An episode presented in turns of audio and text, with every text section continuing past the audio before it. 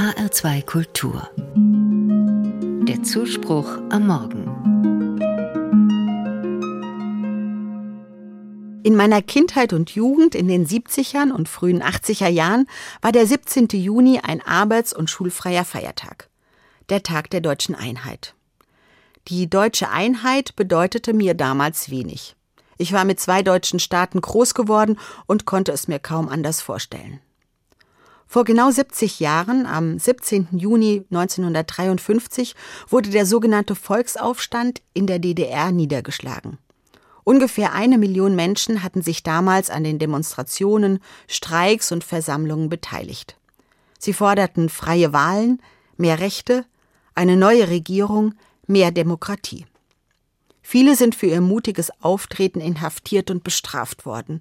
55 Menschen mussten ihre Beteiligung an diesem Protest mit dem Leben bezahlen.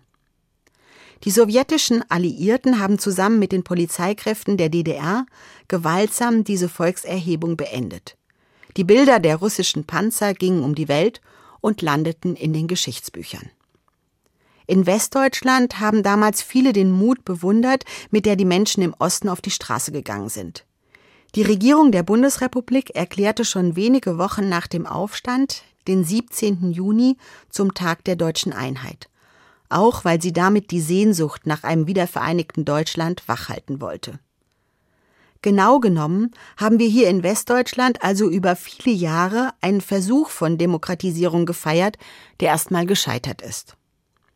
Und da fällt mir auf, mit der ersten deutschen Nationalversammlung war das so ähnlich.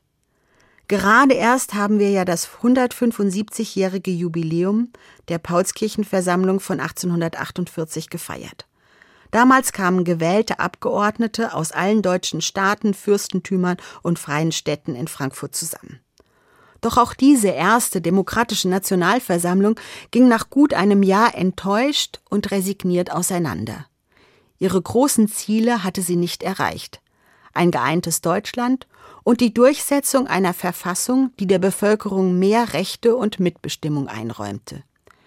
Die Versammlung löste sich auf und erstmal ging es in vielen Staaten sogar autoritärer zu als vorher. Also alles umsonst? Anscheinend nicht. Stolz haben wir vor wenigen Wochen die Paulskirche als die Wiege der deutschen Demokratie gefeiert. Die Weimarer Republik und später vor allem die junge Bundesrepublik nach dem Zweiten Weltkrieg haben große Teile der damals formulierten Verfassung übernommen. So können wir uns heute in Sachen Demokratie sozusagen als Erbinnen und Erben der Abgeordneten von damals verstehen. Das ist doch interessant, oder? Das sind Menschen in ihrem Einsatz und Engagement gescheitert. Und doch haben sie uns erst ermöglicht, so zu leben, wie wir es heute tun. Wir gehen in ihren Fußstapfen. Danke dafür.